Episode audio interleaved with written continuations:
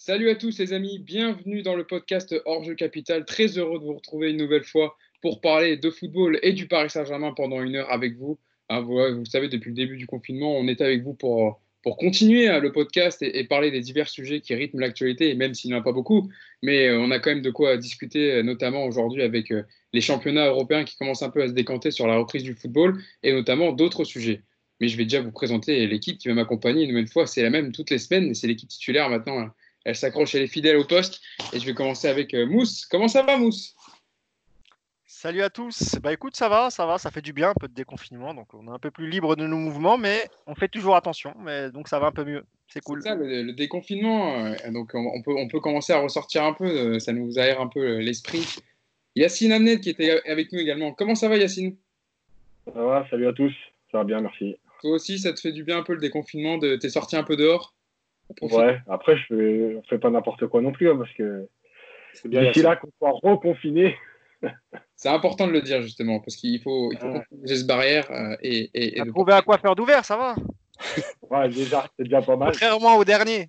Voilà, Voilà, le, le dernier larron de l'équipe fait partie également de la rédaction de Paris United. Clément Pernia, comment ça va Clément?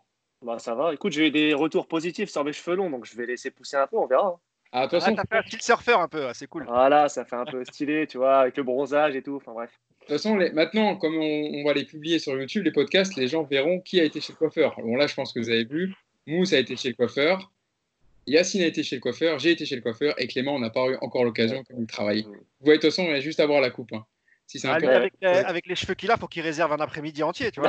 Il y a- il y a du taf en même temps, C'est pour ça, ça qu'ils ne c'est se prennent pas. Surtout que, Et les, ouais. les- surtout que les coiffeurs ont du boulot en ce moment. Ils ont des agendas bien remplis.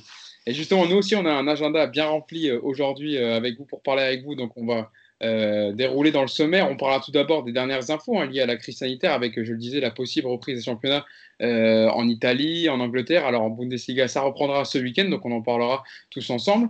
Ensuite, on évoquera, on évoquera la, presse espagnole qui, on va dire, traite tous les étés, tous les mercatos de deux joueurs du Paris Saint-Germain, tout particulièrement, avec d'un côté la, presse pro-madrilène pour euh, Kylian Mbappé, euh, qui, on verra, qui aurait pu partir même euh, si la crise sanitaire n'était pas arrivée cet été pour le Real Madrid, et la presse pro-Barcelone, on va évidemment avec le cas Neymar, où on avait vu un grand, grand feuilleton l'été dernier avec le possible départ du Brésilien, mais finalement il était resté avec l'intervention de Leonardo qui avait mis un peu les choses à plat. Et enfin, on terminera avec notre sujet rétro, comme on a déjà fait euh, avec vous. On vous avait proposé le poste de numéro 10. On a fait la semaine dernière euh, les numéros 9 au Paris Saint-Germain. Et cette semaine, on fera les défense- défenseurs centraux historiques du Paris Saint-Germain. Et il y a également beaucoup de choses à dire. Ça nous permettra de traverser un peu toutes les époques du Paris Saint-Germain, les années 2000, les années 90, même les années 80, avec évidemment nos deux spécialistes, Yacine et Mousse, qui ont euh, culture du Ouais, plus, Euh, sur, vieux, sur quoi. les défenseurs, plus Yacine. hein, je vais pas. Vous avez tout, vous avez tout. on pourra tous en parler, évidemment. Et vive, et vive Sami Traoré. Et vive- bon, tu, pourras, tu pourras glisser un mot sur lui parce qu'il nous avait fait, vous, je pense que vous connaissez tous euh, cette fameuse montée où il avait failli euh, marquer son but en dribblant 4-5 joueurs. Il, a- il nous avait fait une chèque diabaté. Donc le sommaire est présenté, les amis. On va commencer avec donc le premier sujet, les informations euh, qui arrivent un peu partout maintenant liées à la crise sanitaire et au Covid-19, euh, avec la possible reprise du championnat. Alors vous le savez, en France, le, championnat de football est, arrêté et stoppé jusqu'à septembre. Euh, le gouvernement a décidé ainsi, mais ça, bouge dans les autres pays, et notamment, donc, euh, je le disais, en Allemagne, où la Bundesliga va reprendre ce week-end officiellement la compétition. Alors évidemment, ce sera des matchs avec des stades à huis clos, mais voilà, le championnat reprendra. C'est pas la même situation encore en, Italie. euh, les dernières infos des RMC Sport dévoilent que la Serie A aurait voté pour une reprise le 13 juin. Donc ça laisse encore quelques semaines d'entraînement. Les Espagnols, eux, ont repris l'entraînement, mais pour l'instant, pas de date fixée. Et en Angleterre, c'est un peu plus compliqué avec le- leur fameux projet Restart, puisque la situation dans le pays est encore un peu catastrophique. Euh, beaucoup de, de, gens tombent malades encore tous les jours, et beaucoup de joueurs se sont exprimés d'ailleurs sur le fait de ne pas vouloir reprendre la compétition pour l'instant. Donc c'est un peu plus compliqué avec les autorités, mais on aura l'occasion d'en reparler euh, euh, dans ce podcast. Déjà, je voulais vous poser une première question, faire un petit tour, euh, un petit tour de, vidéoconférence. Euh, Mousse, euh, cette, cette reprise en Bundesliga, est-ce que tu penses que, euh, on en a déjà parlé un peu dans le podcast la semaine dernière, mais est-ce que tu penses que ça peut faire avancer les choses? Ça sera le premier détonateur, notamment avec le cas de, ce week-end où le championnat va reprendre. Est-ce que ça sera valeur d'exemple pour, on va dire, l'Europe pour savoir si une, possible reprise du foot est possible Ouais, bah déjà, il faut rappeler que les, Allemands euh, font partie des, premiers, ce sont les premiers à avoir repris, il me semble, en tout cas en termes d'entraînement et entraînement collectif. Euh, on rappelle aussi que c'est un pays qui a été beaucoup moins touché que l'Espagne, la France et l'Italie. Donc ouais, ça aura valeur d'exemple parce que je pense que ça va peut-être, si la journée se passe bien ce week-end, et si effectivement euh, le foot reprend ses droits et qu'il n'y a pas de, de situation alarmante ou aggravante une fois cette journée passée, bah, évidemment que ça, bah, déjà, ça, confortera les Espagnols qui ont, eux, repris l'entraînement. Euh, et, aussi les Italiens qui ont annoncé une date euh, selon nos confrères d'RMC. Donc ouais, moi je pense que ça peut être, euh, ça peut être à titre d'exemple, ça peut être pas mal. après, je sais qu'on a vu passer cette semaine dans, la presse des cas, que ce soit en première division allemande ou en seconde division allemande, de, de joueurs infectés par le Covid-19. Donc faut voir. A priori, euh, les Allemands ont mis euh, beaucoup de choses en place pour, euh, pour sécuriser les, joueurs. Donc on va, voir, on va déjà voir comment ça se passe et puis ça va faire du bien de voir des, des matchs. En plus, je crois qu'il y a quelques affiches en Bundesliga ce week-end. Donc, ouais. notamment le derby de la Roue, Schalke 04 Dortmund. Donc ça sera un match assez intéressant quand même, malgré les huis clos. Yacine nous en parlait un peu. C'est vrai que voilà, la Ligue allemande a déclaré jeudi qu'elle avait, avait déjà enregistré 10 cas positifs sur les 1724 joueurs testés, membres de personnel testés dans les, dans les 36 clubs des, deux premières divisions. Euh, est-ce que tu penses que justement un, un, un, retour, on va dire, de, de, du, de la crise sanitaire, est-ce que ça pourrait, si ça se touchait, ça venait à toucher quelques joueurs et qu'on ait des cas de, joueurs euh, voilà, qui, qui, deviennent positifs après ce week-end de Bundesliga, est-ce que ça remettrait tout en cause et on aurait l'arrêt du, du championnat allemand? Bah, oui, c'est obligatoire puisqu'on entend à peu près partout qu'au-delà de 4 cas, on serait obligé de mettre les équipes en quarantaine qui pourraient plus affronter personne. Donc, euh, 4 cas, ça va vite apparemment puisqu'on commence à tester les gens, on commence à découvrir des cas. Euh, en fait, le truc, c'est que c'est un peu comme dans la vie de tous les jours. C'est-à-dire qu'en vérité, si on avait testé plus de monde, évidemment qu'on aurait des, un nombre de cas beaucoup plus élevé. Euh, puisqu'on a les asymptomatiques, euh, ceux qui ont des symptômes, euh, ceux qui sont dans un état grave, etc. Donc, on n'a pas testé tout le monde. Maintenant qu'on va commencer à tester, c'est obligatoire qu'on va trouver des cas. Donc, donc oui, après, en fait, pour une fois, je vais avoir un avis moins tranché que d'habitude. C'est que j'ai l'impression que finalement, c'est vraiment le temps qui dira qui a fait, qui a fait les bons choix. Parce que, à part le fait de dire, entre guillemets, qu'en France, on s'est peut-être précipité, dans l'arrêt en tout cas, en se disant peut-être qu'on aurait pu attendre deux, trois semaines pour dire on va voir ce qui se passe. Au-delà de ça, euh, personne n'a de certitude. On voit bien que les Italiens, ils voulaient reprendre plus tôt. Finalement, c'est aujourd'hui le 13 juin. Que les Espagnols, ils voulaient reprendre, qu'il n'y a pas aujourd'hui de date. Euh, les Allemands, voilà, mais on commence à avoir des cas. Il y a quand même le, cas de Dresde dans D2 qui euh, est forfait, enfin pas forfait parce qu'ils vont reporter les matchs, mais qui donc l'équipe est en, en, quatorzaine pendant donc qui pourra pas reprendre ce week-end. Voilà, ça fait beaucoup de choses. En vérité, on n'a aucune certitude. Et on, on, navigue un peu à vue. En fait, chacun fait un peu comme il veut. Et en fait, euh, bah, c'est, les, chaque cas euh, pourra justifier ou non de, de, sa bonne décision. Quoi. Ouais, ouais, Clément. Bah, moi, j'ai pas forcément la même lecture dans le sens où, euh, oui, c'est vrai qu'on n'a pas de certitude, mais on en a quand même un peu. C'est-à-dire que des, un pays comme l'Espagne a testé ses joueurs. Et là, tu as cité le chiffre de 10 cas positifs sur 1700. Pour, pour moi, c'est révélateur. 10 cas positifs sur 1700. Est-ce qu'une entreprise s'arrête euh, si 10, de ses salariés euh, sont, euh, sur 1700 sont contaminés? Je ne pense pas. Donc, je pense que, je que c'est une bonne nouvelle qu'il n'y ait que 10 contaminés par, par pays. Et je pense que ça encourage à la reprise des championnats, au contraire. Alors là, vous allez me dire, oui, c'est un sport de contact, machin. S'il y a 4 mecs dans l'équipe, toute l'équipe peut être contaminée. Bah écoute, pour, pour le moment, ce n'est pas le cas. Pour le moment, il suffit de mettre ces quelques cas minoritaires en quarantaine, euh, comme s'ils avaient une blessure, même si on sait tous que ce n'est pas une blessure. Et le championnat reprend à la normale. Moi, je pense que c'est plutôt positif, les signaux envoyés. Euh, L'Allemagne est un pays qui peut tester parce qu'il pratique le test. Aujourd'hui, il a extrêmement peu de cas au final comparé, à, comparé au nombre de joueurs total, au nombre d'acteurs total.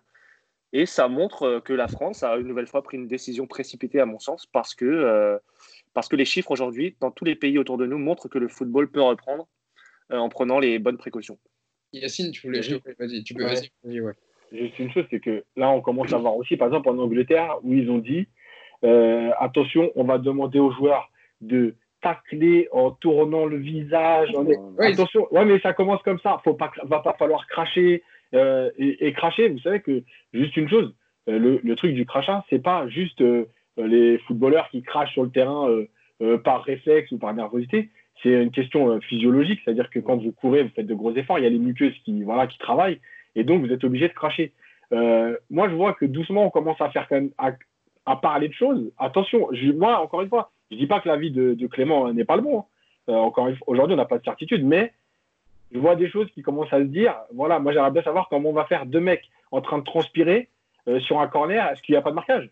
Est-ce qu'il y a un mètre de, de marquage? Est-ce que, enfin, doucement, Ouais, doucement, mais- vous allez voir les problèmes. Quand on va arriver dans le, Ah. à, à la réalité, Yacine, ces deux, ces- deux- ces deux mecs-là, ils sont, ils sont testés négatifs. Ils ne sont pas affectés par la maladie aujourd'hui. C'est ça que je, je Oui, mais- En fait, en fait, je voulais juste dire, négatif et, être- et testé positif trois jours après. Yacine, juste bah, pour rebondir, oui. Attendez les gars, juste pour rebondir sur ce qu'a dit Yacine, il y a des phases de jeu, c'est ça que je voulais dire, il y a des phases de jeu où on va voir l'attitude des joueurs, et notamment tu parlais du corner, et moi c'est la question que je me posais.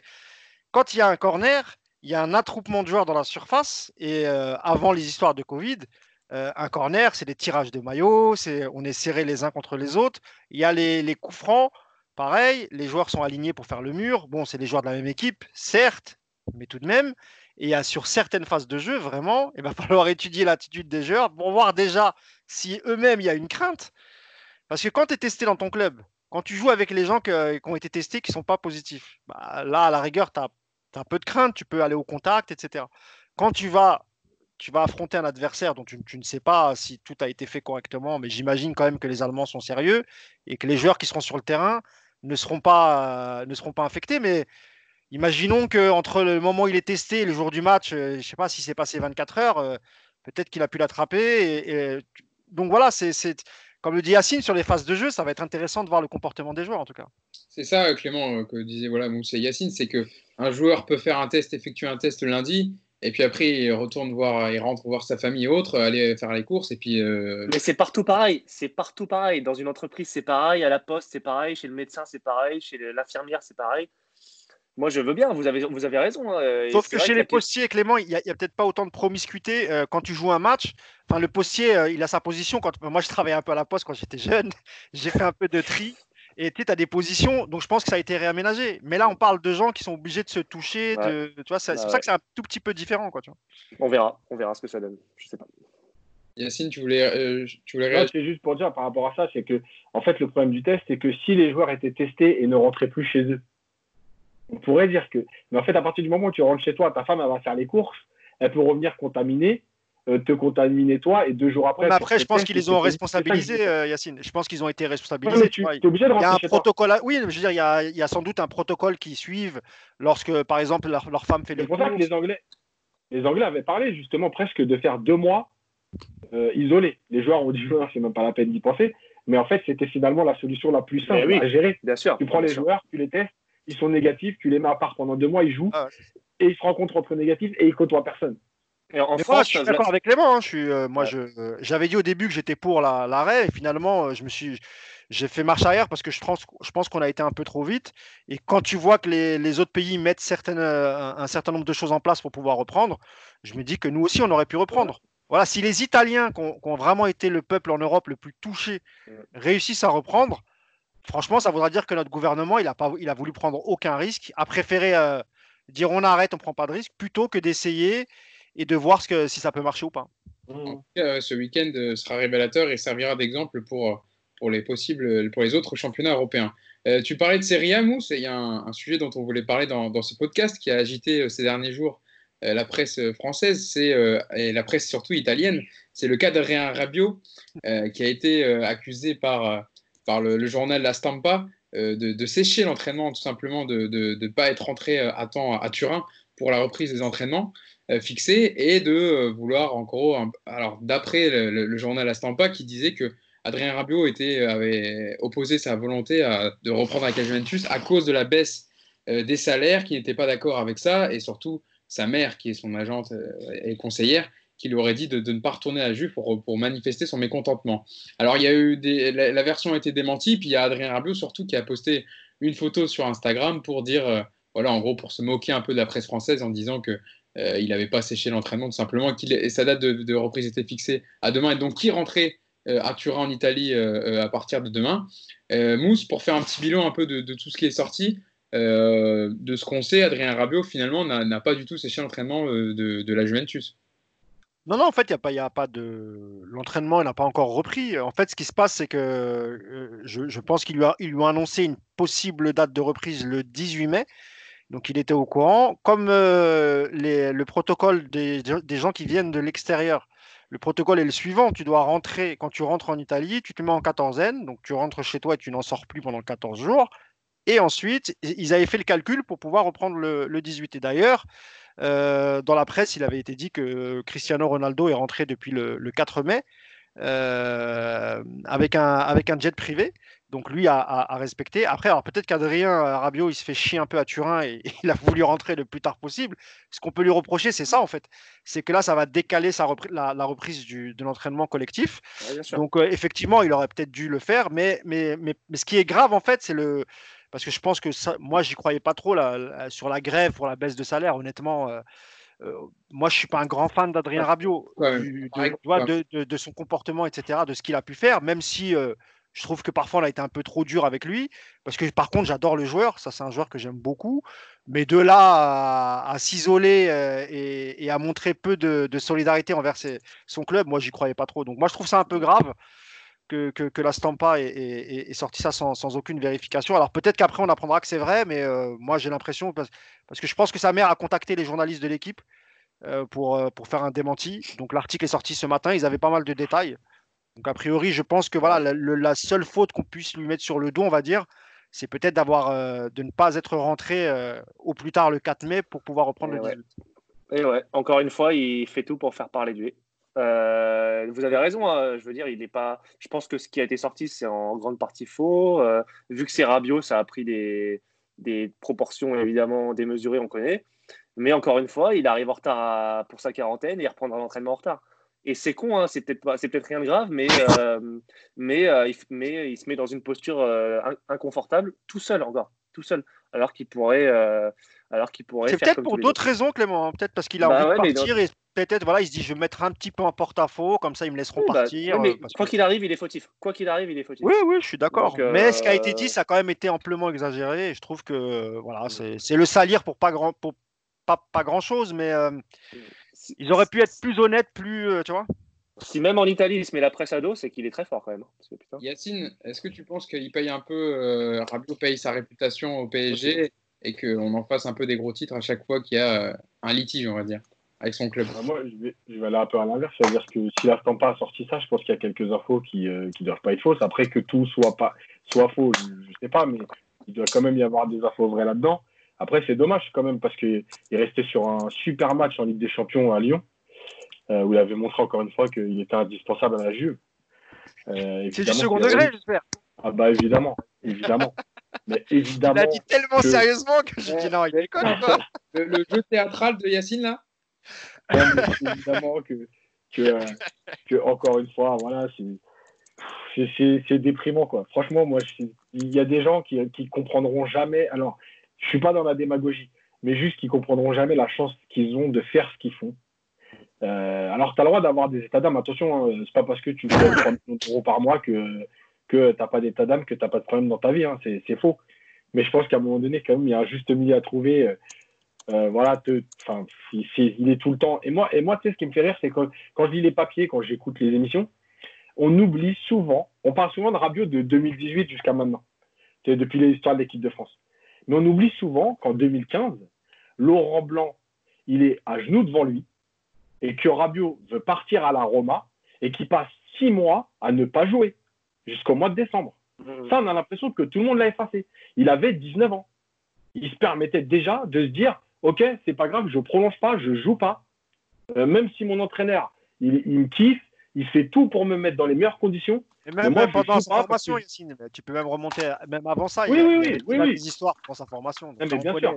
Mais depuis, bien sûr, parce qu'à City, il, reste que six mois. Euh, bon, si on peut refaire son parcours, on, on le connaît, mais, mais on, oublie, on oublie cette partie-là comme si il n'y a que depuis deux ans, en gros.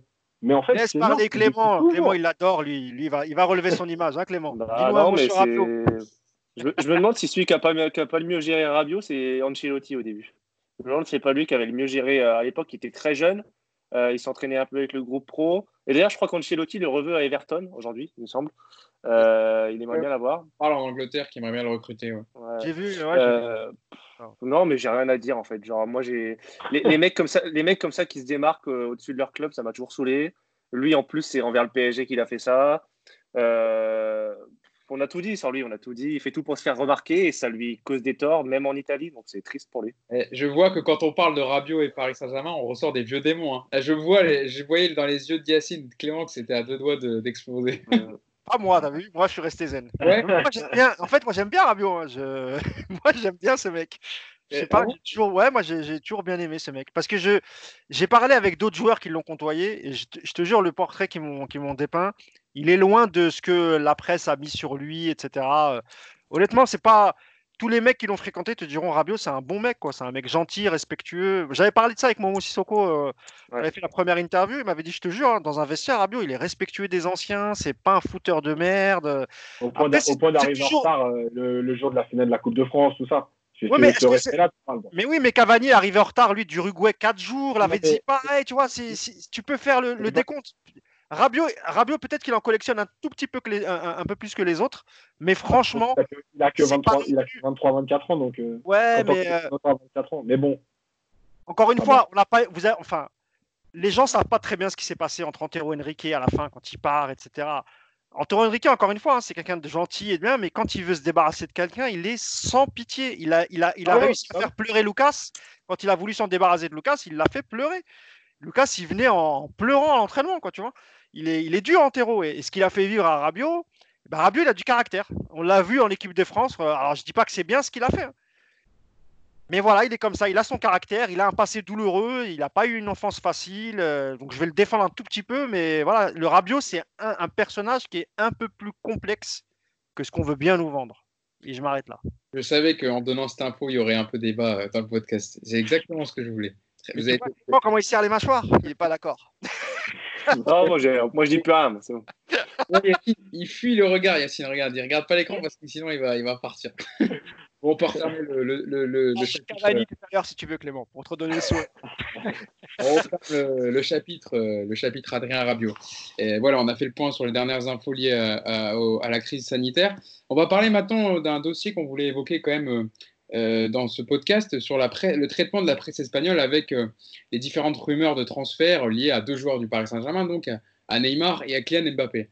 Alors les deux cas sont bien différents. Voilà, on a vu, par exemple, pour parler de Neymar, euh, sur la presse pro-Barça pro euh, qui sont Sport et euh, Mundo Deportivo, notamment le Mundo Deportivo, qui titrait, qui en faisait sa une. Hein. Évidemment, comme il n'y a pas beaucoup d'actu, comme il n'y a pas de match, on relance déjà, même si le mercato n'a pas ouvert ses portes, on relance les, les infos transferts en disant que, comme un peu l'été dernier, on l'a vécu, que Neymar ne se plaisait pas au PSG, qu'il serait prêt à aller en guerre avec le club pour, pour partir, que, le, que Neymar serait prêt à faire d'énormes sacrifices euh, financier pour rejoindre Barcelone. Alors pour faire un peu le point pour ceux qui nous écoutent, Mousse, qu'est-ce qu'il en est vraiment de la situation de, Neymar contractuellement et avec le Paris Saint-Germain? Ou alors, d'ailleurs, il a déclaré, notamment cette saison et par l'intermédiaire de plusieurs joueurs, on a vu notamment en Herrera euh, hier ou avant-hier, qui a dit qu'il se sentait bien au PSG et qu'il aimerait bien gagner avec des champions avec le Paris Saint-Germain. Bah, cette année, elle est un peu différente pour Neymar parce qu'il a, il a eu quelques petites blessures, quelques pépins physiques, mais ça n'a pas été des grosses blessures comme euh, il a pu avoir les, deux premières saisons qui l'ont privé, euh, qui l'ont éloigné, qui l'ont éloigné des terrains pendant 3-4 mois, voire 5 mois. Donc cette année, il a participé à la Ligue des Champions.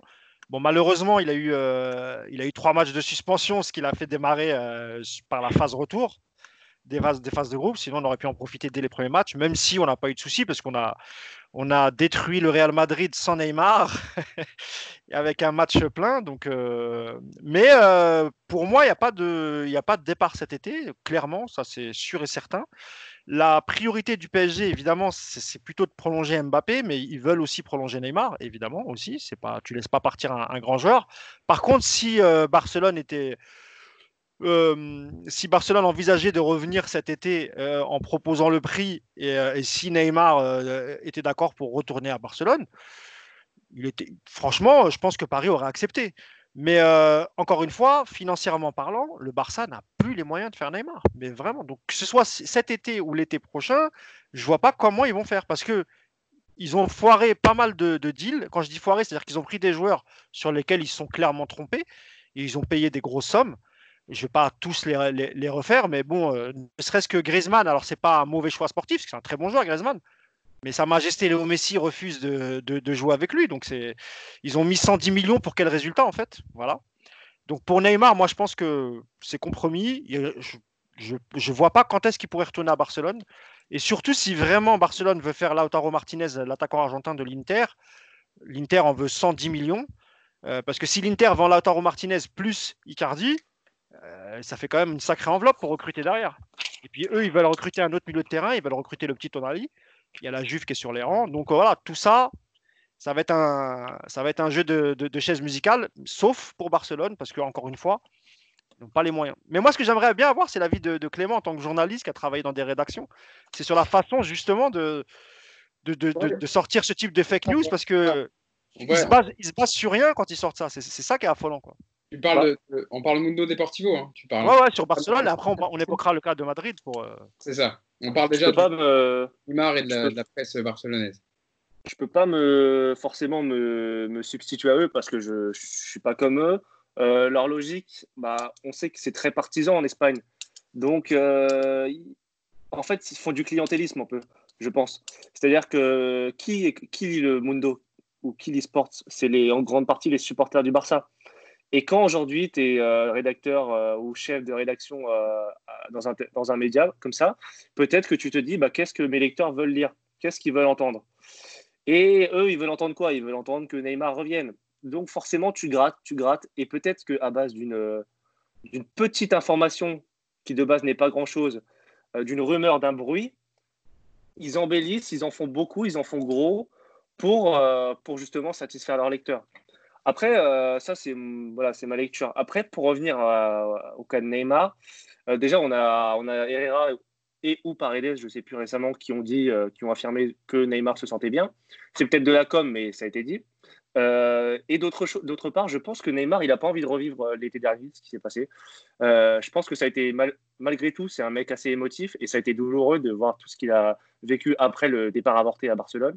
Il a quand même été sifflé cinq mois, euh, alors qu'il a mis des buts incroyables, qu'il a porté l'équipe, donc c'est pas facile pour lui.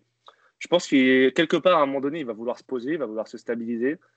Euh, faire des siennes comme ça tous les étés, ça va pas être possible. Et en plus, par rapport au contexte de cette année, j'envisage pas forcément un départ de Neymar. Et en plus, à, titre individuel, j'aime beaucoup ce joueur et cette personne, et je pense que voilà, j'ai envie de, j'ai envie de, j'ai envie de croire qu'il a envie de rester un peu au PSG et qu'il s'attache un peu malgré tout euh, au club. Donc, euh, je, le vois rester longtemps. Yacine, toi, c'est quoi ta lecture de la situation par rapport au, au Alors, juste pour aller un peu plus loin, Clément, sur les journaux, en fait, il faut savoir que ces journaux, c'est des journaux pro-Barcelone ou pro-Real. Et en fait, c'est aussi la communication du club. C'est-à-dire que euh, ça sert aussi de, de, de, de moyen de de comment dire de, pour vendre pas que le papier je parle pour euh, c'est aussi un moyen de déstabiliser le club euh, voilà, déstabiliser le PSG quand ils veulent un joueur du PSG et ils font la même chose sur d'autres clubs évidemment. Voilà. Euh, et c'est pour ça que les infos ne sont pas tout à prendre au premier degré. C'est aussi pour embêter le PSG c'est aussi pour lancer quelque chose. La preuve c'est pour plaire à leurs lecteurs aussi oui oui l'histoire de la remontada elle est, elle est, elle est symptomatique. Ça veut dire que nous on a des médias ici qui te disent que le Barça est capable, s'il y a un club qui est capable, c'est le Barça, etc. Là-bas, on a, on a des journaux qui te disent oui, on est capable, oui, on va le faire, voilà pourquoi ils vont le faire. Et ils t'expliquent en plus comment ils vont le faire et pourquoi ils vont le faire. Tu vois Ce qu'on n'a pas vécu ici. Nous, on t'expliquait comment on allait, euh, nous, en prendre 6. Par contre, eux, ils t'expliquent comment ils vont mettre 6, etc. etc. C'est euh, aussi un truc de com de, du club, quoi. C'est un support com du club. Euh, voilà, les journalistes sont avec le club, ils travaillent avec le club. Pour l'histoire Neymar, je pense que une fois qu'on a dit qu'aujourd'hui, dans le foot, tout est possible et que, euh, voilà, la vérité, c'est que s'il y a bien une année où on ne voit pas Neymar partir, c'est cette année. Parce que euh, ça va mieux au club, parce qu'il y a la crise et qu'il euh, y a des clubs qui n'ont plus. Déjà, le Barça n'avait pas les moyens quand il n'y avait pas la crise. Il faut le savoir. Hein. C'est-à-dire qu'ils n'avaient déjà pas les moyens quand il n'y avait pas la crise. Mais aujourd'hui, avec la crise, là aujourd'hui, il y a un papier qui est sorti, euh, j'ai vu tout à l'heure, où on parle carrément d'un gros deal entre la Juve et le Barça en termes d'échange de joueurs. C'est-à-dire qu'ils vont s'échanger 2, 3, 4 joueurs chacun. Je crois qu'il paraît pour échanger Pjanic, c'était Desilio et, euh, et Arthur ou, un autre joueur. Voilà. Pardon, Donc, donc voilà, c'est, là, on n'est même plus dans, des, dans de l'argent. À partir du moment où il n'y a pas d'argent à mettre, mais Neymar, le cas, il est réglé. C'est-à-dire que Paris ne euh, fera pas d'échange, euh, c'est de l'argent ou rien du tout. Et je pense que cette année, euh, ce sera l'année où, où, il partira le moins. Et puis il y a une autre raison, c'est qu'ils ont deux ans de contrat, lui et Mbappé. Donc en fait, là, tu es pile poil entre deux. C'est-à-dire que tu peux encore les garder un an en travaillant sur une prolongation ou euh, ou tu le vends. Tu peux pas le vendre cette année de toute façon puisque ça ne te rapportera rien. Donc l'histoire elle est réglée. Euh, Mousse, pour, pour rebondir un peu. Juste un petit mot euh, pour compléter, c'est juste pour dire que le. Je peux apporter dans, ton, ta réflexion en même temps, c'est vrai que l'affaire Neymar, c'est aussi un sujet lié aux, aux, futures élections, aux prochaines élections, parce que c'est un sujet de campagne pour les, les, les, prochains, enfin les présidents qui vont se présenter face à Barcelone. Ça vient aussi dans la discussion et c'est pour ça aussi, notamment, que des, fuites viennent des clubs pour euh, voilà, pousser euh, euh, les, les, journalistes, on va dire, à, faire à déstabiliser d'autres clubs et des joueurs en, sortant des informations qui sont relayées par le club.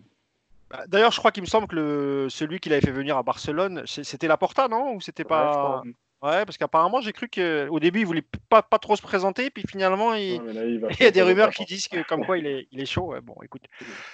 Moi, ce que je voulais dire, c'était que par rapport à Neymar, c'est aussi surtout l'arrivée de quelques joueurs qui lui ont fait du bien, je pense, et le départ de certains. Le, je pense que le départ de Dani Alves, ça lui a fait ça, ça a fait du grand parce que c'était quelqu'un qui, parlait tout le temps dans son oreille, qui avait, pour moi, selon les informations que j'avais, qui n'avait pas une super influence, en tout cas dans le vestiaire. Et peut-être l'arrivée de mecs comme Herrera, euh, Kyler Navas, sont des, mecs qui ont, joué dans des grands clubs, qui ont, glané des trophées, notamment Kyler Navas. Je pense que ça lui a fait du bien.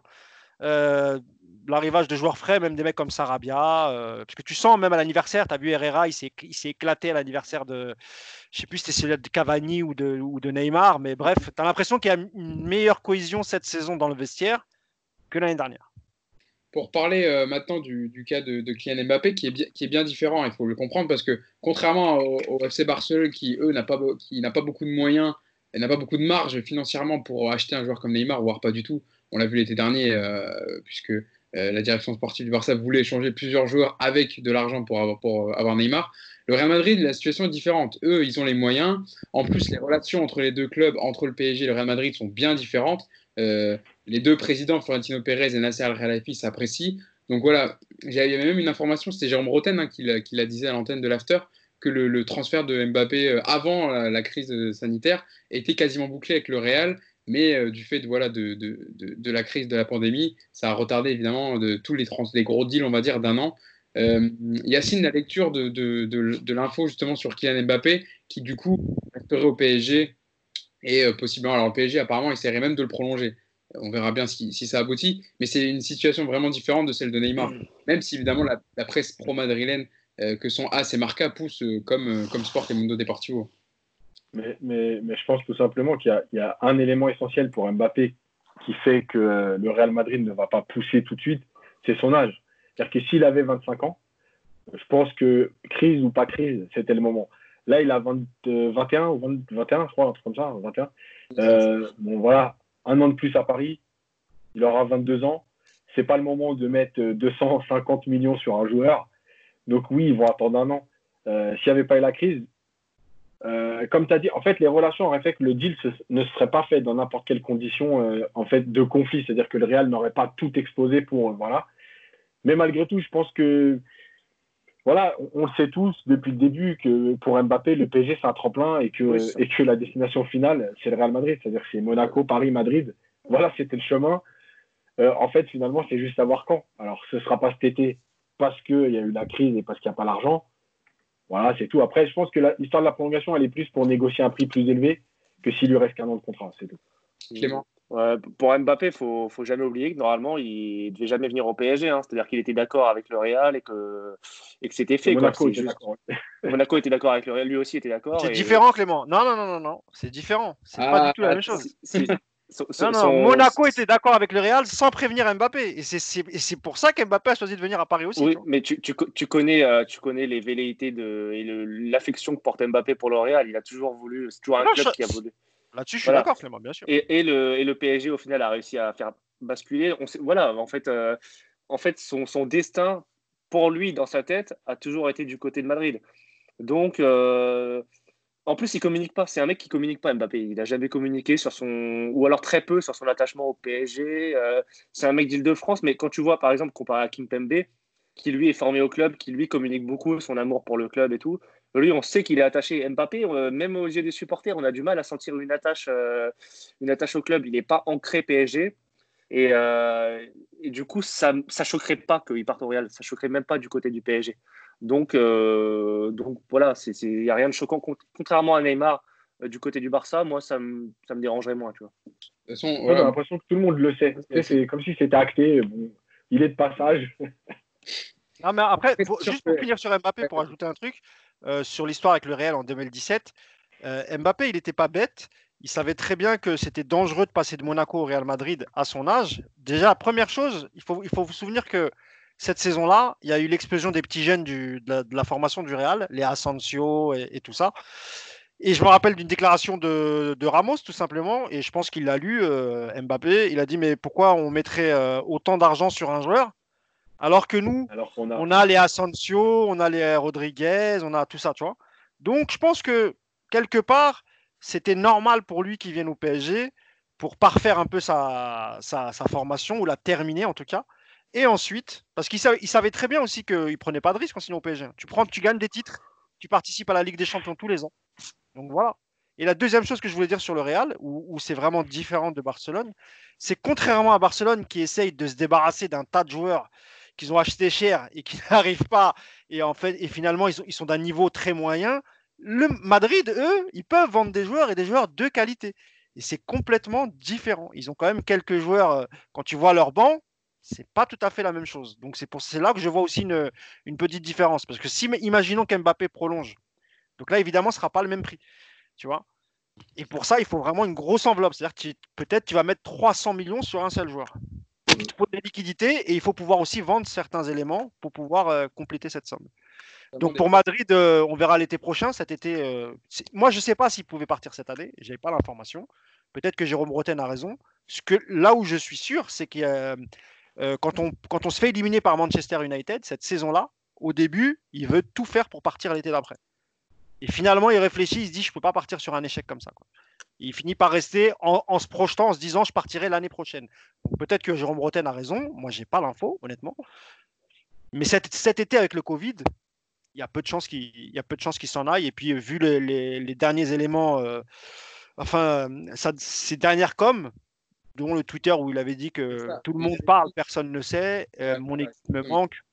Bon, ça, ça, laisse peu de place au suspense. C'est ça, donc je pense que de toute façon, avec un tweet comme ça, il a, mis, il a assommé un peu la, la presse espagnole. Mais eux, évidemment, n'arrêteront pas de, parler d'Mbappé. Euh, bon, on a fait le tour, je pense qu'on peut passer à notre, notre sujet rétro. Notre sujet rétro que vous attendez tant, je le sais, chaque semaine, euh, on va se pencher. On a déjà fait donc les numéros, les, les numéros 10 les numéros 9. Et cette semaine, on s'intéresse aux défenseurs centraux historiques euh, du, Paris Saint-Germain. Alors, comme euh, chaque semaine, on a fait un sondage hein, sur Twitter avec le compte Twitter de Paris United. On vous a proposé, on vous a demandé de choisir euh, une charnière par décennie.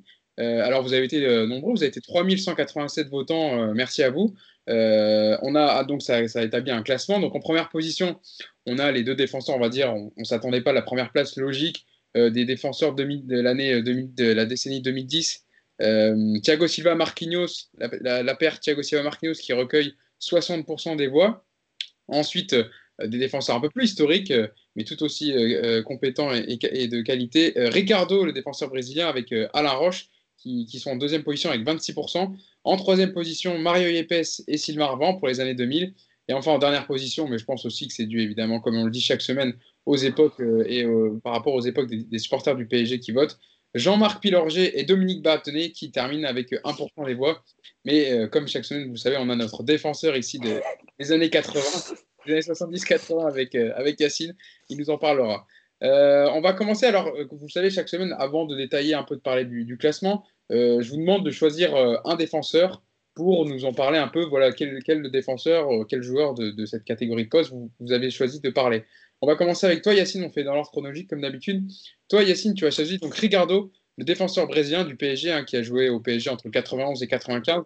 À l'époque, hein, au début où, le où Canal Plus est racheté euh, par le PSG, où le PSG voilà, est racheté par Canal pardon, et euh, qu'en face, évidemment, on est désireux de monter une équipe capable de rivaliser avec euh, l'Olympique Marseille de Bernard Tapie. Et il fait partie d'une délégation, on de trois joueurs que Michel Denisot recrute avec Valdo et Gérald Dao. Ricardo, c'est franchement, c'est le premier vrai très grand défenseur du PSG. Euh, très très bon dans les duels, très bon euh, avec un bon pied gauche euh, capable de relancer. C'était le vrai patron. C'est celui qui a aussi permis à, à Alain Roche de, de, de, progresser et de passer un cap. il formait d'ailleurs une très très bonne charnière avec lui. C'était aussi un homme de but parce qu'il marquait souvent sur corner. D'ailleurs, c'est lui qui, qui, marque le but contre, contre Toulouse pour offrir le titre en 94. Ricardo, c'était quand même le capitaine de l'équipe du Brésil de 90. Et c'est le capitaine de l'équipe du Brésil normalement jusqu'en 94. Mais il se blesse. Voilà, il se blesse juste avant la Coupe du Monde et il peut pas la faire. Mais c'est normalement lui le capitaine et, le taulier de, du Brésil. Quoi. Et, euh, et euh, c'est aussi le défenseur de Benfica qui élimine l'OM avec la main de Vata, faut pas l'oublier. euh, donc, euh, ben voilà. c'est Il y avait Valdo du coup aussi alors? Il y avait, Valdo ah ouais, dans l'équipe aussi. Hein. Ouais, ouais. Parce que les deux viennent du Benfica euh, en 80. Ouais. Euh, voilà, Ricardo, c'est euh, la classe. C'est voilà, c'était un joueur exceptionnel. Et, et puis, c'est la charnière qui a fait. Enfin, il fait partie de la charnière qui a fait trois, les trois premières demi-finales consécutives. Mais sa première année, il est avec Gérald Dao, hein, c'est ça, Yacine hein ouais, C'est après que Roche arrive. Et voilà, en fait, quand on se qualifie en Coupe de l'UFA, c'est là qu'Alain Roche arrive. D'ailleurs, je crois que Géraldo, il, il repart direct. ah, c'était un... Lui, franchement, il est dans les bids. Euh, je pense qu'on pourra faire un, un... fois avec le... dans le podcast les bids du PSG. Il est souvent cité euh, quand les gens font des flops, ils mettent toujours Géraldo dans les, flops du PSG. il arrive un peu comme une star et tout. Un homme de coup franc avec une grosse frappe, on n'a jamais vu, bref. Et, euh, et, en fait, euh, il fait quand même partie donc, de l'équipe qui fait les trois demi-finales euh, Juve, Arsenal et, et Milan. Ouais. Voilà, donc Ricardo. Puis, euh, grand, grand, Ricardo, c'est celui aussi qui, a marqué, qui marque le but de, du titre de champion, ouais. 14 contre Toulouse. Ouais. Toulouse. Voilà, il a rien pour ça. Il a... la, contre le Real aussi, euh, la deuxième année, quand Paris fait un partout, c'est lui qui égalise et qui bah, qualifie le PSG aussi. Mm. Voilà. Voilà. On le compare souvent à Thiago Silva euh, de par leur euh, époque respective. Et je ah, pense que. agressif, Ricardo. Ouais, et en fait, je pense que ce qu'avait qu Ricardo et ce qu'a pas Thiago Silva, c'est le leadership. Yacine l'a très bien dit. Euh, il tenait sa défense, ah, il tenait la Un méchant. Un méchant en plus, ah, voilà. Oui, c'est ce que je disais quand je dis qu'il était beaucoup plus agressif que, que lui, ah, ouais, ouais. Fois, Ricardo. Il, est, il, était craint, hein, Ricardo, très craint. Très, très dur. Euh, Mousse, toi, tu as choisi, on va, on, va, on va, se tourner vers toi, tu as choisi alors plutôt une charnière hein, cette semaine. Euh, tu n'avais pas ciblé un défenseur en particulier, mais je voulais plus parler de la charnière qu'on a, qu'on a choisi dans le sondage de la charnière des années 2000, hein, Mario Yepes et Sylvain Armand. Alors voilà, Mario Yepes, lui, qui a, qui a, été au PSG entre 2004 et 2008, et Sylvain Armand, qui a été au PSG de 2014 à 2013, voilà, qui a passé quand même du temps. 2004. 2004, pardon, j'ai dit, dit quoi 2014, 2013. Oui. C'était retour vers le futur, là. Excusez, 2004, 2013, ça va être un peu dur. 2004-2013, voilà, je te laisse nous parler de la charnière et puis on en parlera un peu plus largement ensuite. En fait, juste euh, avant, avant, de démarrer, c'est pas vraiment une charnière parce qu'en fait, entre, dans la décennie 2000-2010, il n'y a, a, pas eu de, de oui, super défenseurs centraux. Voilà. c'est pas la charnière. Et comme, comme en fait, ils arrivent, voilà, ils arrivent, la même année, en 2004, en provenance de Nantes. Vous avez fait le bonheur des, des Canaries. Donc, ils arrivent en, la même année. Et, c'est vrai qu'à ce moment-là, euh, Sylvain Armand, il est plutôt polyvalent. Euh, il a même parfois même joué au milieu. Euh, ça lui arrivait, c'était très rare, mais il a déjà joué. Mais il était, son poste de prédiction, c'était latéral gauche. Mais il a beaucoup dépanné au centre. Et plus vers la fin de sa carrière aussi. Donc, je crois qu'il fait une année, Armand, avec, il est titulaire, je crois, avec Ambouaré qui le met titulaire au centre avec Zoumana Kamara, il me semble. Donc, il euh, faudra vérifier, mais je crois que c'est ça, c'est euh, la saison 2010-2011, euh, il me semble, avant l'arrivée des Qataris. Mario Yepes, moi j'ai adoré ce joueur. Bah, déjà parce qu'il est colombien, donc moi je. Ouais, il, a, toujours Saco, il avec Saco puisqu'il y a les deux gauchers. Ouais, ouais, c'est avec Sako. C'est avec Sako qu'il est associé. Euh, c'est la première fois qu'on mettait deux gauchers dans l'axe. Ouais. Tu parles de quoi Zoumana Kamara avec Sako ou Armand avec Sako? Non, non, non, Armand Sako. Ouais, Armand Sako. Ok, ça Ouais. marche. Et c'était Ouais. Siaka Tiene- Siaka Tiene à gauche, en arrière gauche. Ouais, voilà. Parce qu'il me semblait, il me semblait qu'il avait, il avait joué aussi au centre cette année-là. On vérifiera, mais euh, je veux bien te faire confiance. c'est t'as à partir de la saison-là où il a plutôt basculé à- au poste de défenseur central. Euh, voilà ce que vous voulez. De façon, Quand tu prends de l'âge, j'étais latéral et voilà, en général, tu finis au centre parce que tu, ça demande moins d'efforts. Ah, tu peux pas faire de montée et de percer, ouais, c'est sûr. Il n'y a que Maxwell qu'on n'a jamais vu au, au- au milieu de euh, en défense centrale, je crois. Ouais. Ouais. Lui, Il avait le coffre. Ouais, ouais. Mais. Yepes, non, Yepes, voilà, très bon joueur, d'abord très bon joueur de tête. Il a mis quand même quelques buts, ça c'est pour la partie offensive, mais défensivement c'était un monstre. Moi j'étais super content quand il venait de quand il signe en, en, en 2004. Bon déjà on sortait d'une super saison, ça faut dire ce qui est. Euh, malheureusement euh, celle-là ne sera pas aussi bonne que la, la précédente et d'ailleurs euh, Aïlodzic il part je crois l'hiver en février. Euh, février 2005, il me semble, euh, en tout cas juste après la période de mercato, il part. Non, très très grand, très grand défenseur. Il n'y a qu'à voir la longévité de sa carrière à Mario Yepes. Euh, voilà, ça, ça, ça- ça raconte le défenseur que, que c'est, parce que même quand il quitte le PSG, il a déjà un certain âge, tu vois. Et ben, regardez la suite de sa carrière, c'est c'est quand même euh, c'est impressionnant. Il fait euh, Milan, il fait un autre club en Italie, il fait. Chievo, je crois, c'est ça? Euh, Vérone. ouais, Vérone. Thibaut, là, c'est Milan. euh, il a fait l'Atalanta Bergame aussi. Il a Voilà. été très longtemps capitaine de la Colombie aussi, ah, sur la fin. Ouais, ouais, ouais, bien sûr. Bien sûr. Bah, il, fait, il fait un club en Colombie, il fait Cali, il me semble. Ensuite, il joue euh, à River avant d'arriver à. Parce qu'il me semble que quand il arrive à Nantes, je crois qu'il vient de River. Faudra, faudra vérifier. Non, mais très, très, euh, très, très grand, Ah ouais, très Jean grand River, défenseur. River. En France, c'est euh, en France, c'est le, c'est le club dans lequel il a le plus joué. Euh, il a fait 4 ans euh, Yepes, donc euh, moi il me laisse un, très bon souvenir. Dans, malheureusement, dans une euh, décennie où on n'a pas brillé par, euh, par les titres et notamment de, champion, qu'on on en, on en remporte aucun. Mais bon, on a euh, coupe de, il fait partie de la victoire euh, Coupe de France 2006 contre, euh, contre Marseille. Et il me semble qu'il glane une Coupe de la Ligue aussi en, en 2008.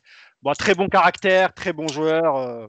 Euh. Franchement, Yepes, euh, ouais, pour, moi, dans l'histoire des défenseurs centraux, il a, il a marqué son époque. Ouais, Moi, moi, j'ai. D'autres défenseurs, mais voilà. Clément, je te lance j'ai- par ses, par ses valeurs combatives et surtout ses tacles. Ouais, À l'époque, c'est surtout ça qu'on retenait Mario. J'ai oublié de parler de ces fameux taxes, mais oui. c'est ce que je voulais dire. Tacles très très propres. Hop, il ramenait la jambe comme ça, il ramenait Ouais. le ballon en même temps. Vas-y, Je voulais parler, je voulais parler de ces tacles. Euh, moi, j'ai deux grands souvenirs de Yepes. Euh, déjà, c'est que mon premier but au Parc des Princes que j'ai vu, c'est Yepes qui l'a mis. C'était contre Bordeaux en 16e de Coupe de France et il égalise à la fin. Donc ça m'a marqué personnellement. Et deuxième grand souvenir, je pense que vous vous en souvenez, c'est quand Djibril Cissé lui casse la jambe au Stade Vélodrome. Euh, donc c'est l'année en fait où je ne sais pas si vous vous souvenez, Paris prend en tarif au niveau de la commission de discipline. Euh, à chaque à chaque tac, chaque carton rouge, on prend de 8-10 matchs et tout. Et, euh, on se déplace au Vélodrome en octobre ou décembre ou novembre, je sais plus. Et là, Djibril Cissé lui casse la jambe, donc euh, rupture d'écrasé, il sort sur civière. Et Cissé ne prend qu'un carton jaune. Et euh, ne- il ne prend qu'un carton jaune et euh, peut-être parce que c'est Cissé, j'en sais rien, ou parce que c'est Marseille à l'époque, il ne prend aucun match. Euh, c'est l'époque où le PSG euh, est complètement déva- Ouais, dé- mais le Karma s'est occupé de lui à Liverpool, donc euh, Voilà. finalement, Et euh, moi, ça m'avait marqué parce que j'avais trouvé Ah, c'est méchant ce que je dis. Ah, Ah, pas. En plus, il veut reprendre du service, il veut marquer ses Non, mais bien pour Ah, ça reste un Marseillais, hein, je vais pas non plus. euh, Non, voilà, mais quoi. c'est- je souhaiterais mal à personne, ni à lui, ni à personne. Donc, euh, C'est vrai, c'est important ce que tu dis. euh, c'est important ce que tu dis, Mousse, parce que euh, même si on souhaite de mal à personne, dès qu'on parle de Cissé, on parle toujours de ses blessures, euh, etc. Mais on oublie souvent qu'il a cassé la jambe de Yepes et il a, ça a été un grand tournant dans la carrière de- du Colombien. Donc, il faut aussi le souligner. Et euh, pour ce qui est de Sylvain Armand, pareil, deux grands souvenirs. Sa doublette avec Roten sur le- l'aile gauche pendant des années. Ça a été la doublette Armand-Roten euh, qui a marqué euh, au moins 5-6 ans. Et euh, vous en avez parlé un peu, la charnière avec Sako. C'était un peu le retour en 2010-2011, c'était un peu le retour de la, de la charnière qui marchait bien. On finit quatrième cette année-là, on est bon, alors que les années précédentes, on avait pas mal souffert. Et cette charnière-là, de gaucher, au départ, on se posait des questions, on s'est dit euh, pourquoi Camboire fait ça, etc. Et au final, c'est un peu l'insouciance de Sako avec l'expérience de Armand, ça a marché super bien. Euh, à droite, il y avait Seara et à gauche, Tiennet. Toi, tu dis 2009-2010 ou 2010-2011 2010-2011. 2010-2011. Alors, je crois que c'est 2011-2012 où Camara, il est titulaire, je crois. ça. C'est- euh, ça quoi encore. c'est la saison d'après où Camara, il est titulaire avec. euh, ben, je me demande si c'est pas avec Armand d'ailleurs. Non, c'est plus avec. Sako, mais euh, voilà. Mais, ah, Sako, euh, t'as raison, pardon. ouais. Oui, c'est Sako, Sako. Oui, parce qu'après, mais, lui, euh, voilà. il vient doublure à gauche, ouais, c'est ça. c'est ça. Euh, ouais. toi, des souvenirs par rapport à cette charnière Mario Epes et Sylvain Armand, cette charnière de la décennie euh, 2020 Ouais, je vais pas être original, c'est que c'est quand même c'est la pire décennie du club. C'est la pire, c'est la pire décennie du club, donc c'est compliqué de trouver des joueurs dans cette période. Mais euh, proposé Rosenal, tu voulais pas. Hein? Je proposé Rosenal, tu voulais pas. Ouais, c'est bien ce que je dis, c'est compliqué de trouver des joueurs. ah ouais, Sami Traoré, c'est ta merde hein? Non, mais après, ça c'est des genres de caractère. C'est pas pareil, on va quand même être sérieux, mais. Euh, non, mais voilà, Yepes, moi aussi, c'est les tacs parce que, parce que, en fait, ce qui, ce qui m'a impressionné, c'est que franchement, il taclait jamais pour rien. Euh, tu sais, as des joueurs qui se jettent un peu tout le temps et tout, et tu réussis un tac sur deux, un tac sur trois. Franchement, moi, je l'ai rarement vu passer au travers d'un tac, quoi. Et quand il allait, ouais, ouais, Il allait, il allait pas pour rien, quoi. C'est-à-dire qu'il prenait le ballon, mais euh, valait mieux que le joueur il laisse le ballon et que parce qu'il était, il était dur à Yepes. Hein. C'était, méchant. C'était, ouais, c'était, costaud dans les duels, c'était costaud. Euh, voilà. Après, malheureusement pour lui, il n'est pas tombé dans la meilleure période du PSG. Euh, voilà, mais c'était pour moi, c'était un très, très bon défenseur. Voilà, effectivement, je pense que c'est de loin le meilleur des années 2000, c'est clair.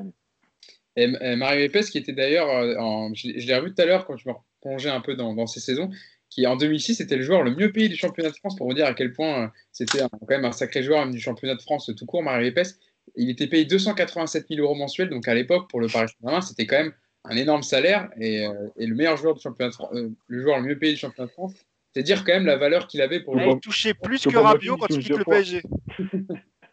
c'est vrai que là, si tu compares un peu les salaires, ce qu'il touchait à l'époque, et puis euh, tu vois les salaires. Je sais pas si vous avez entendu, mais il touche plus, il touchait plus que Rabiot en 2018 quand il quitte le PSG. Je crois que Rabiot était à 240 000 parce qu'il avait jamais renouvelé son contrat. Donc bah voilà. Comme quoi, il y a une justice dans ce monde.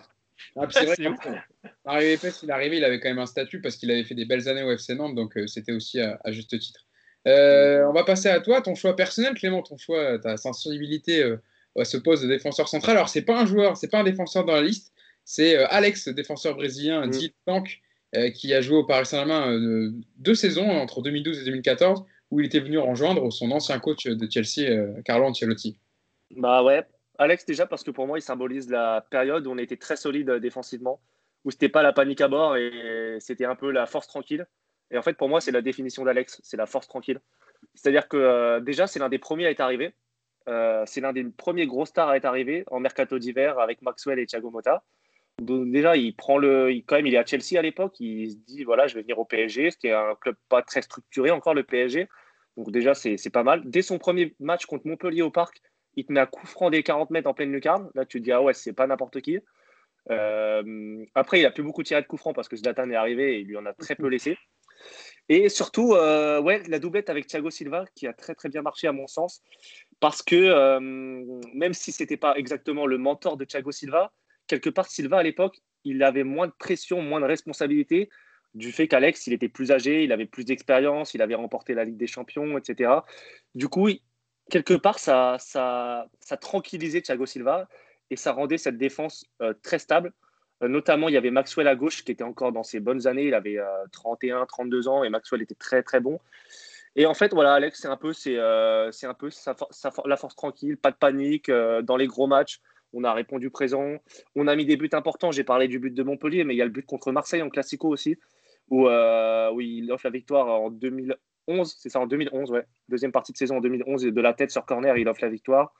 Donc il a mis, euh, il a mis des buts importants et, euh, à l'époque, à l'époque d'Alex, euh, le PSG n'avait pas de panique à bord en défense. C'est ce que je retiens de lui. je retiens aussi malheureusement les blessures aussi sur la fin, qui l'empêchaient de faire deux matchs par semaine. Il était obligé de, tourner et de faire qu'un match par semaine. au début, quand il est arrivé, on, se demandait ouais, est-ce que ça vaut le coup qu'il prenne la place de Sako et tout? Bon, au final, on s'est vite rendu compte qu'il avait un, niveau et, et bien plus au-dessus de Sako. Et ça a été un grand rapport pour moi, l'un des, plus grands apports. Un homme de l'ombre qui parle pas beaucoup, qui fait pas beaucoup parler de lui, mais l'un des principaux apports au début de l'aventure de, de QSI. Mousse, euh, sur, Alex, c'est vrai, euh, Clément Sweeney, il a, il a apporté quand même pas mal d'expérience. Euh, c'est l'année-là aussi, enfin, c'est 2013-2014, où on n'est pas loin de passer Barcelone les premiers quarts de finale. Mm. c'est vrai que c'était une charnière qui marchait bien, Thiago Silva, Alex, mais malheureusement, il y a aussi l'arrivée de Marquinhos, euh, quand Laurent Blanc est là en 2013-2014, qui va le pousser vers la sortie et, partir au Milan AC. On parlait tout à l'heure de, défenseurs durs comme, euh, comme Mario Yepes. Bah, en voilà un autre, euh, Alex, super recru. Je crois, il me semble pas, pas payé très très cher. 5 millions. pas très cher, joueur d'expérience, joueur de devoir. En même temps, il avait le mérite de, connaître Ancelotti, donc, donc ça c'était cool. L'intégration s'est bien passée. Et évidemment, alors nous en tant que Parisiens, évidemment qu'on veut que les joueurs formés au club aient une place ou en, tout cas essayent de faire leur trou dans l'effectif. Là, on parle de, de Mamadou Sakho, mais effectivement, euh, à l'époque, il n'y avait pas photo euh, entre, entre le niveau d'Alex quand il était en forme physiquement et celui de Sako qui était un jeune qui devait encore travailler. Il devait travailler beaucoup d'aspects de son jeu et notamment technique et notamment la relance, tu vois, qui était euh, une des spécialités que ce soit de Silva ou d'Alex, ce qui n'était pas encore le cas du, du jeune Sako. Et, je pense que jusqu'à aujourd'hui, c'est pas sur Sako qu'on va compter pour faire une, une bonne relance. Il a d'autres qualités. on peut comparer, si tu veux, peut-être Kimpembe et Sako peut-être le même profil de joueur. Et d'ailleurs, Kimpembe a, a, eu du mal lui aussi à faire son trou quand, Marquinhos, euh, est, arrivé au club. Donc, il a fallu faire une, tournante pour que les trois puissent jouer et, surtout pour que Kimpembe signe professionnel et, et n'aille pas voir ailleurs. Donc, euh, non, non, moi, Alex, euh, je suis tout à fait d'accord. Très bon choix de, de Clément. J'espère qu'on va parler d'autres joueurs parce que là, en fait, on a surtout parlé des joueurs qu'on a proposés dans le sondage. Évidemment qu'il y a eu des joueurs, euh, d'autres défenseurs centraux, euh, et notamment dans les, années 80. On va laisser la parole à, Yacine. Exactement, je voulais te lancer Yacine parce que tu m'as dit, euh, quand on a décidé hein, des défenseurs qu'on voulait choisir, tu m'as dit que tu voulais quand même parler de Jean-Marc Pilorger, qui a pour toi marqué évidemment, enfin, qui a marqué l'histoire du Paris Saint-Germain. Que Clément a interviewé il n'y a pas très longtemps, que vous pouvez retrouver sur la chaîne YouTube. Une très belle interview. Super tu, me, tu, me, coupes la chic, mais tu as raison de le, préciser. Voilà, vous pouvez la retrouver sur la chaîne YouTube du, de, de, Paris United. Euh, Yacine, Jean-Marc Pilorger, voilà, qui, a joué au PSG entre 75 et, 1975 euh, et 1989, où il a été champion en 86. Euh, c'est un défenseur qui détient d'ailleurs le record de fidélité au Paris Saint-Germain, hein, avec 435 matchs officiels avec le PSG. C'est dire l'empreinte qu'il a laissée au Paris Saint-Germain à ce poste. Ouais, je voulais en parler parce que parce que c'est aussi les premiers titres du PSG. il fait partie de cette charnière, notamment avec Dominique Patnay. C'était un peu la bascule du PSG entre le club qui se construisait et, euh, le club qui grandissait, puisque Dominique Mathès était quand même un joueur qui jouait à Saint-Etienne, euh, qui, euh, qui, était international, qui se retrouve au PSG, un club en construction, et qui va former avec, avec une charnière très solide. et puis, et bon, Paris, c'est son club, il a fait toute sa carrière ici. et d'ailleurs, c'est, comme tu l'as dit, le recordman du nombre de matchs joués sur le maillot du PSG. Et, euh, et puis l'argent, en fait, il va gagner tous les premiers titres, c'est-à-dire qu'il gagne les deux premières Coupes de France, mais il gagne aussi le premier titre de champion, où il forme la charnière avec, euh, avec euh, Philippe Janol. Et, en fait, pourquoi je voulais en parler? Parce que pour moi, c'était. Alors, c'était aussi mes débuts dans, dans, le foot, donc c'est aussi un côté un peu nostalgique et tout.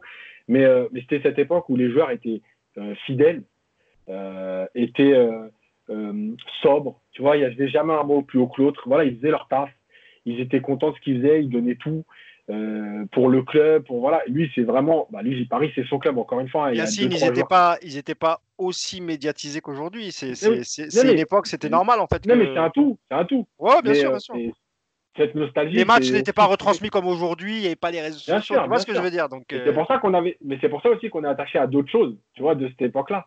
Euh, et, et, et, puis leur geste, voilà, c'est euh, un peu tout, tout, tout ce, ce, symbole de ce PSG qui grandit euh, et qui va aller quand même jusqu'à. Euh, il passe 14 ans PSG, ça, 75-89, je crois. Ouais, c'est ça, exactement. Voilà, il s'en va juste avant, juste un peu avant l'arrivée de Canal+.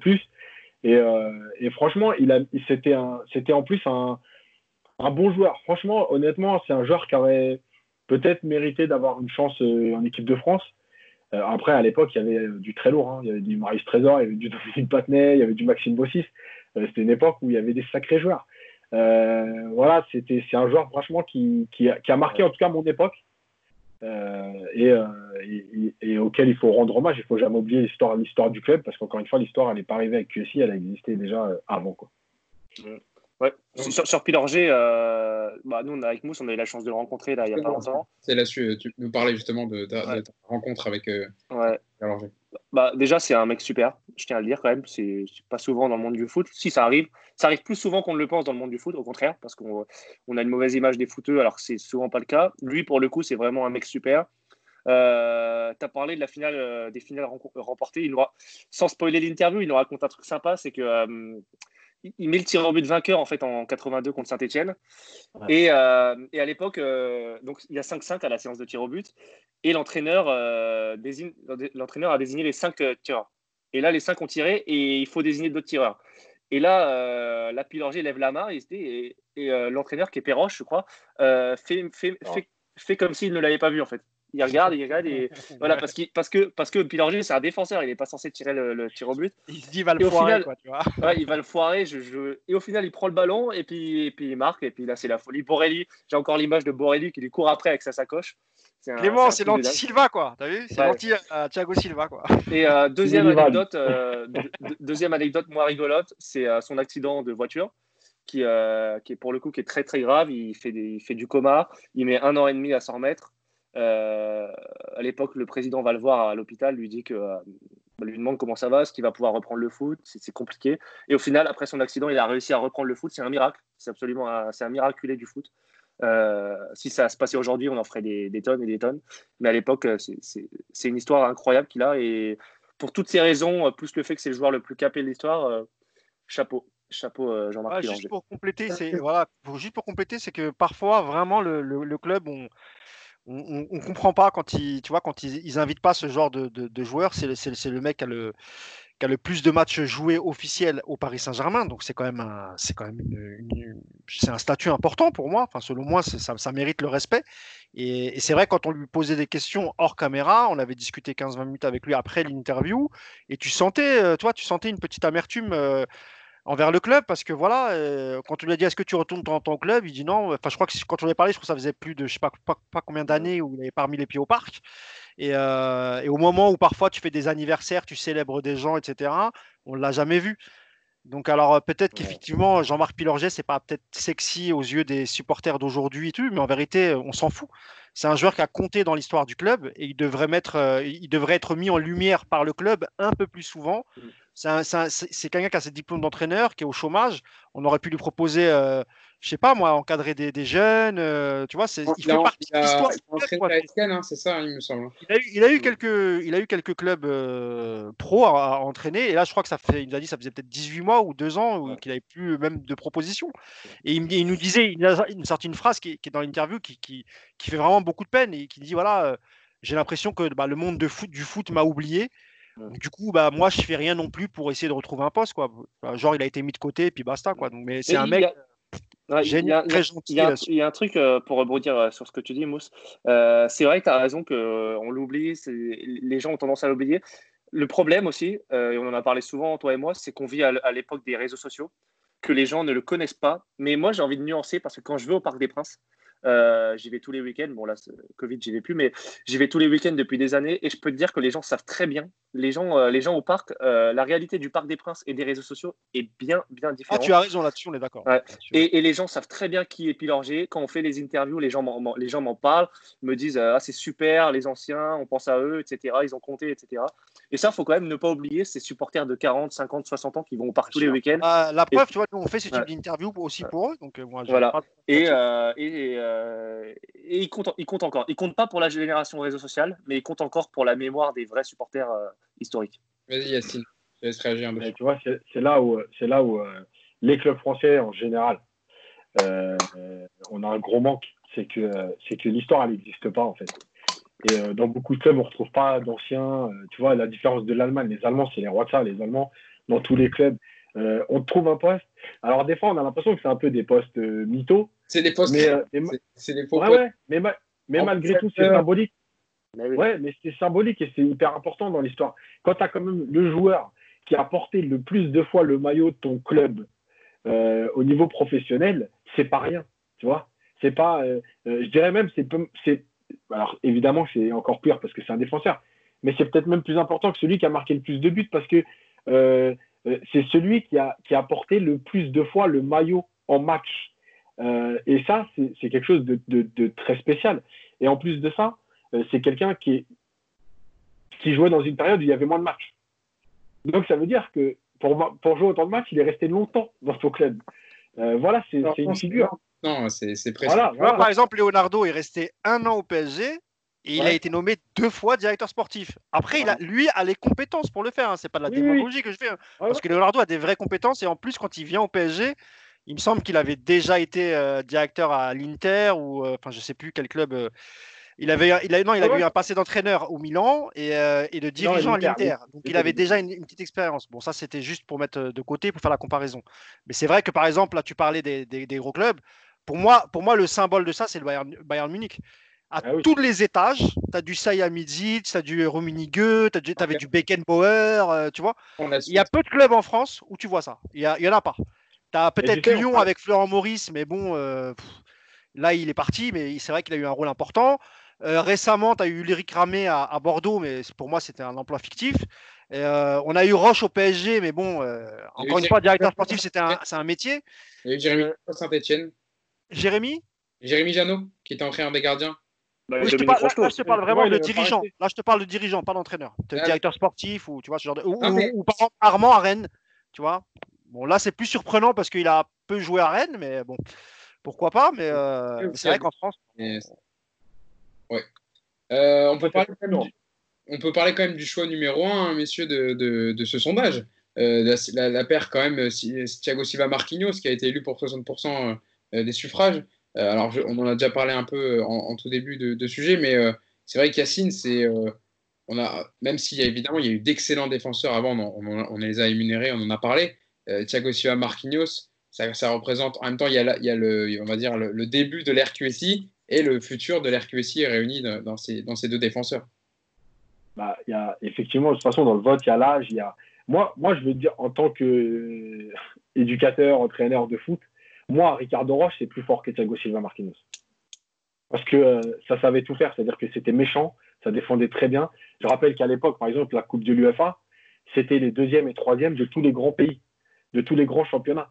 Yacine, je te coupe deux secondes. C'était pas les mêmes, c'est pas, c'était pas les mêmes arbitrages non plus. C'est-à-dire que dans les années 90, tu laissais passer beaucoup plus de ah choses C'est peut-être aussi pour ça que les, défenseurs sont peut-être un peu moins méchants aujourd'hui parce que au moindre contact, c'est rouge et 5 matchs de suspension. tu vois. Après, quand tu vois, juste pour quand tu vois Pépé, quand tu vois Ramos, oui, oui. C'est vrai, mais eux, c'était déjà. un peu mieux Parce qu'avec le VAR aujourd'hui, tu peux plus être méchant. Yacine, ah non. non, mais ça, c'est clair. Non, mais je parle même de, je parle dans la dureté des contacts. Bien sûr, bien sûr.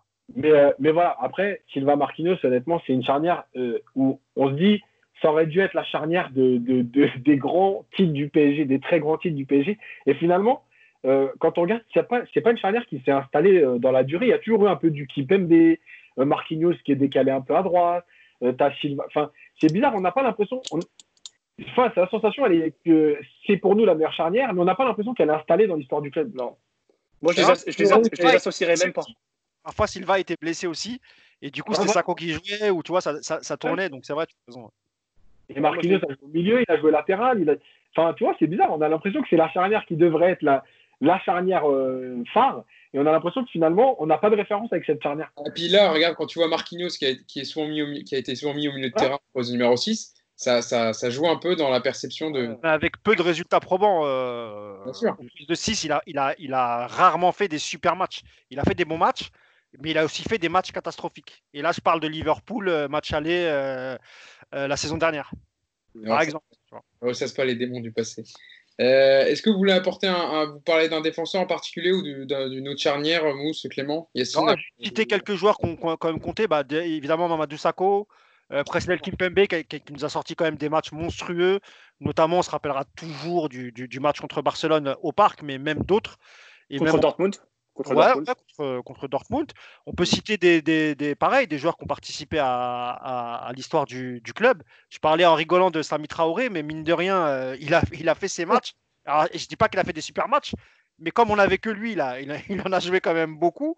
Euh, Zoumana Kamara, euh, faut pas l'oublier parce que moi je trouvais quand même c'était plutôt un défenseur élégant. Pas mauvais, honnêtement, il n'est pas une mauvaise relance, Kamara. Moi je trouvais, franchement, il nous a bien dépanné quand il y avait des blessures sous QSI. Il a joué longtemps. Il a joué très longtemps, même s'il avait un rôle dans le vestiaire un peu de, grand frère, parce que c'était un, des plus expérimentés, et en plus, il s'entendait très très bien avec Ibrahimovic.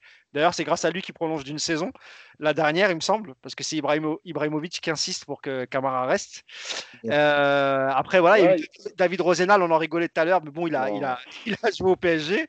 Bah, moi, j'essaye de trouver quelques. Voilà, quelques. Bah, il y, a- il y a- il y a Ouais. eu, euh, il y a eu, il y a eu Van. Paul Le Guen, Paul Le Guen à son Oui, époque. Euh, ouais, ouais, Pochettino, euh, Heinze, il a été souvent aussi Heinze. parfois mis en, en défense centrale. Grégory, Le- Christian Worms. Ça Ah, Christian Worms, ouais, l'allemand. ouais. Bourillon. Qui ça? Grégory Bourillon. Ah, c'est le pire, c'est le pire. lui. Non, je rigole. Non, Le personnellement. Ouais, pour donner mon avis un peu perso, euh, c'est vrai que moi c'est plutôt Mamadou Sakho qui m'a marqué parce que, en plus, pour avoir eu la chance de, le rencontrer euh, au Canal Football Club, c'est quelqu'un vraiment qui, bah voilà, on le sait, c'est un enfant de la ville, il est amoureux du club, il le dit même dans toutes ses interviews euh, dès qu'il part du PSG, voilà, c'est son club, c'est sa ville, il y a, toute sa famille qui vit là-bas. Donc c'est vrai que dans les années d'amis, en tout cas, quand j'ai commencé à, à aimer le PSG, à suivre le PSG, Mamadou Sakho faisait partie de ces joueurs et voilà, il a beaucoup apporté au club. Non, il a été capitaine du club. Il a, voilà, il est le capitaine le plus jeune de l'histoire du Paris Saint-Germain. C'est pas rien. Et voilà, c'était un gaucher quand même. Alors certes, on lui a souvent un peu reproché peut-être ses relances, mais c'était un défenseur très solide qui a toujours mouillé le maillot et qui lui aussi faisait des tacles. Ah, je vois Yacine qui fait la moue. Non, bah, non, non, non, non, c'est pas pour toi, c'est pas pour toi. Ah, après, après, je vais rajouter un nom parce qu'on a oublié quand même quelqu'un. Mais... Bien sûr. Bah, je, te, je te donne la parole. Bah, c'est voilà. En tout cas, moi, Je sais de qui tu vas parler. Tu vas parler de DU. Non, non. Non, mais DU, Ouais. Il a fait ses matchs au PSG. Après, il a fait, Ouais, ouais, ouais. il a fait ce qu'il a fait, tu vois. Il n'a pas été dégueu en, en- défense centrale, tu vois. alors vas-y. Bah, Ah, ouais. Mon choix personnel, sensible, c'était c'était Ah. Je te laisse, euh, je te laisse développer Yacine de nous donner ton nom. Ouais, bah Antoine Comboiré quand même. Ah oui. c'est vrai, c'est vrai. Parce Ah, mais comme il n'était pas, titulaire, je pense que c'est pour ça aussi qu'on n'en a pas. Ouais, mais il joue beaucoup. Et en plus, euh, si vous vous rappelez, il arrive avant Canal+, c'est-à-dire il arrive en 89, je crois. 89. C'est là. Voilà. Et, et en fait, Ah, il de fait la Nantes aussi, transition. comme et tout ça. Voilà. aussi. il fait la transition et c'est un des seuls qui va rester en fait euh, après Canal+, qui va rester quand même plusieurs années puisque il sera là contre le Real Madrid notamment avec ce fameux quatrième but. Euh, il sera là contre la, enfin il est là contre la Juve, il est là, euh, il est titulaire contre la Juve. En fait, Comboiré fait beaucoup de matchs parce que à l'époque, à la Roche, il prend beaucoup de cartons et il rate notamment par exemple le match aller contre la Juve, le match photo contre le Real. Euh, il rate le match aller contre euh, Milan, je crois, ou un truc comme ça avant aussi. Euh, et, donc, Comboiré va beaucoup jouer. Et Comboiré, c'est quand même un mec qui va marquer le club parce que c'est un vrai soldat. quoi. C'est-à-dire que pareil, il est attaché au club, c'est un soldat. Et quand il revient. Et, et, et moi, ce que j'aime aussi chez lui, c'est qu'il est revenu en tant que coach. Il s'est fait virer en plein milieu de saison alors qu'il était premier, etc. Alors, pour plein de raisons. hein, a pas de. Et en tout cas, moi, ce que j'ai aimé, c'est que il a jamais craché sur le club.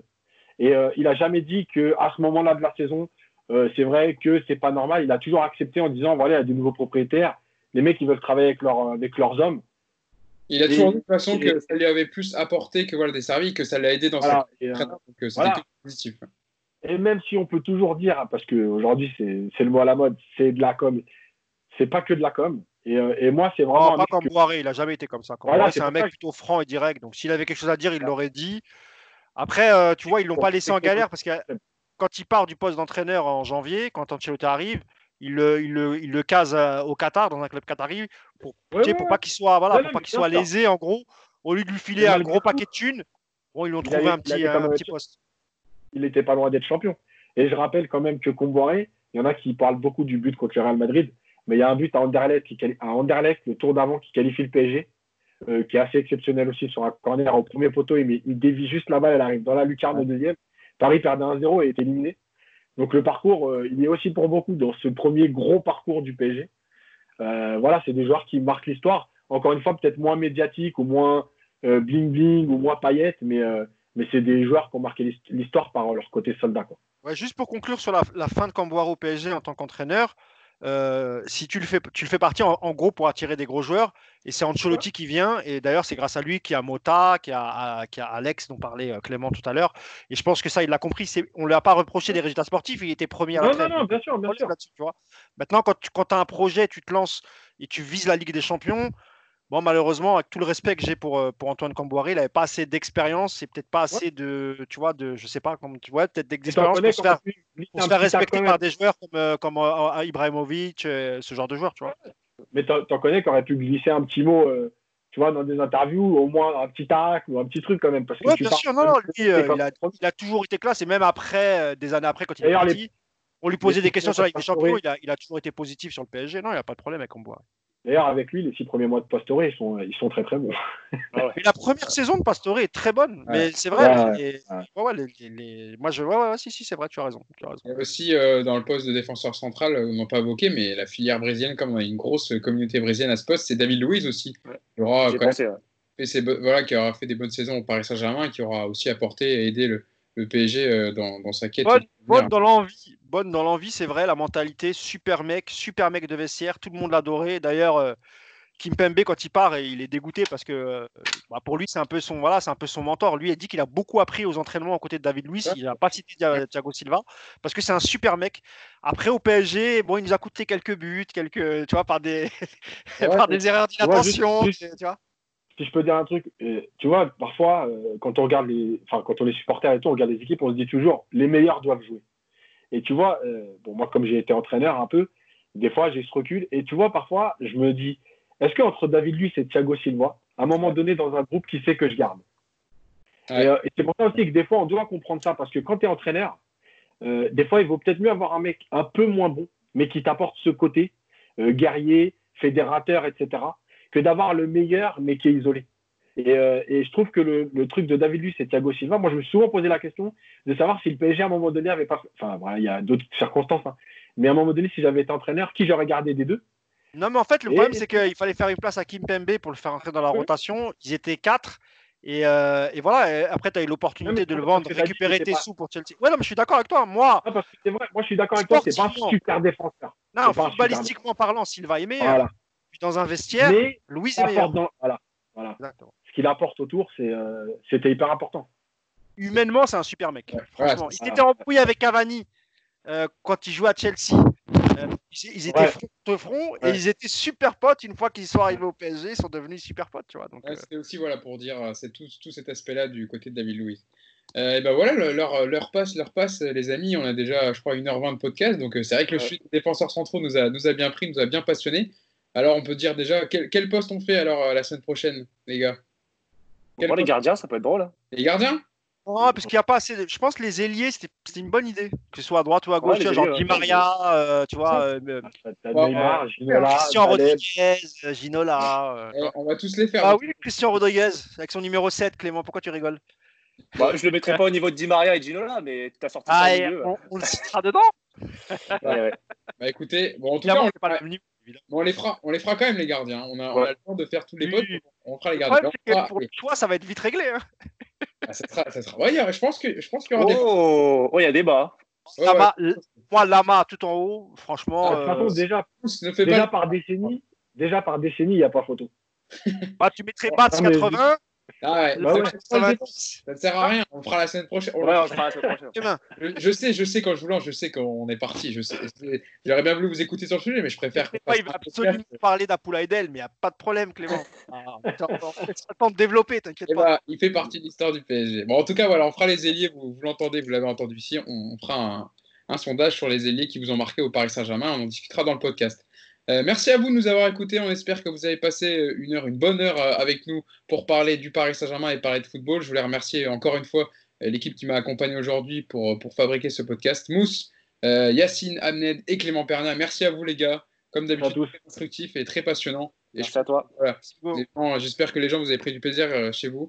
Bon, en tout cas, bon déconfinement. On espère que voilà, ça, va, ça va bien chez vous. Et nous, voilà, on continuera comme toutes les semaines à vous faire ce podcast, votre podcast. On va faire du foot ce week-end grâce aux Allemands. Et voilà, ce que j'allais dire. Et on parlera de la reprise du On parlera de la reprise du, du, du foot ce week-end en Bundesliga et je pense qu'on aura beaucoup de choses à dire. Merci à tous et on se dit donc à jeudi prochain. Salut à tous. Salut. Ciao.